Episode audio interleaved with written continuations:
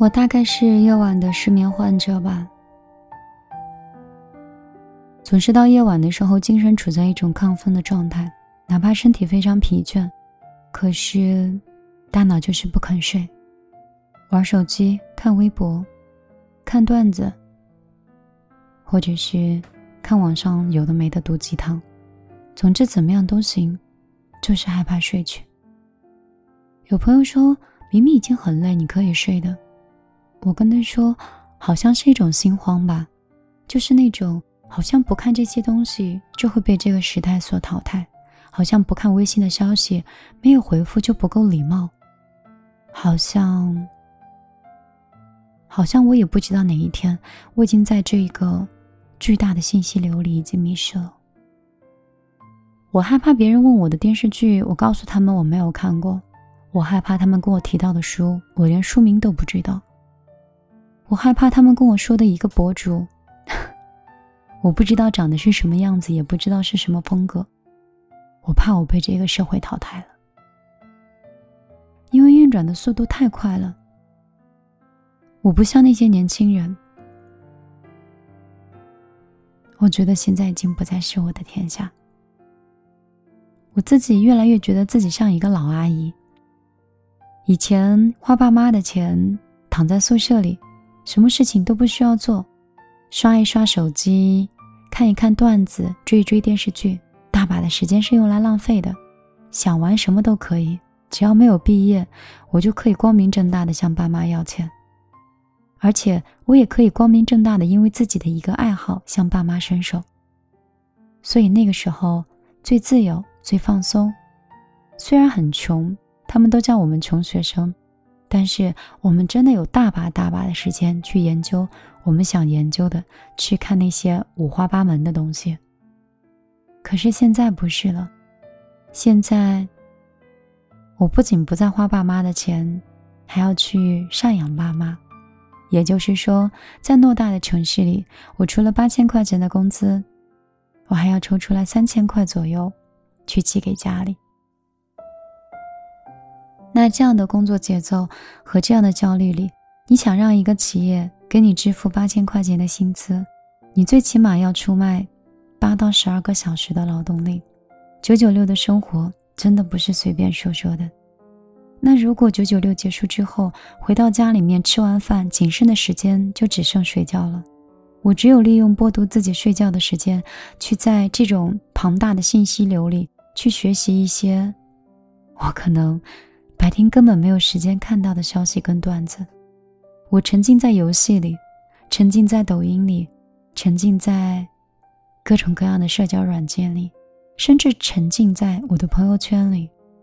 我发现，我居然没有睡觉的时间了。我不敢不看这些，我生怕我快要变成一个只会工作的人。我是米粒。我人在杭州，这里虽然还不像北上广的一线，但是应该也像你们内心一样忙碌。我没有准备稿子，也没有参考任何人的观点，这就是生活中的我，好像比九九六的员工更加压迫。我有更多的风险，我承担着员工的工资、工作室的租金、房贷。车贷，还有父母搬迁到杭州里的压力。他们说，一个女孩子不吃不喝，必须每个月盈利在净利润八万以上。如果达不到这个月，我就是赔钱的。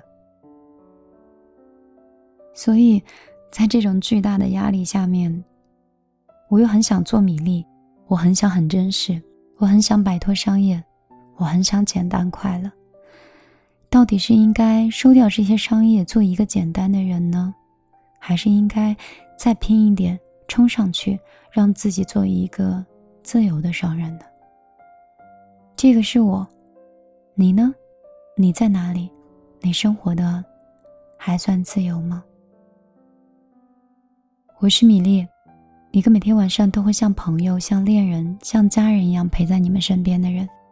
希望有我的陪伴，有我树立的力量，有我的温暖，可以让你觉得生活没有那么孤单。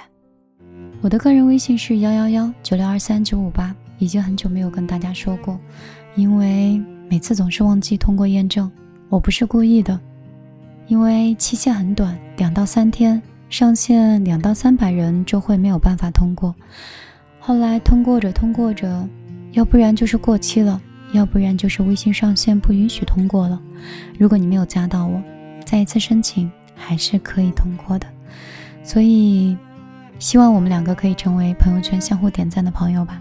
今天就到这。晨雾轻吻微光，橙色躲进天空梳妆。如果一首歌，一个人能让人一定是我。低着头，害羞的有点紧张，祈祷坠落的心。可以带走你所有悲伤。沉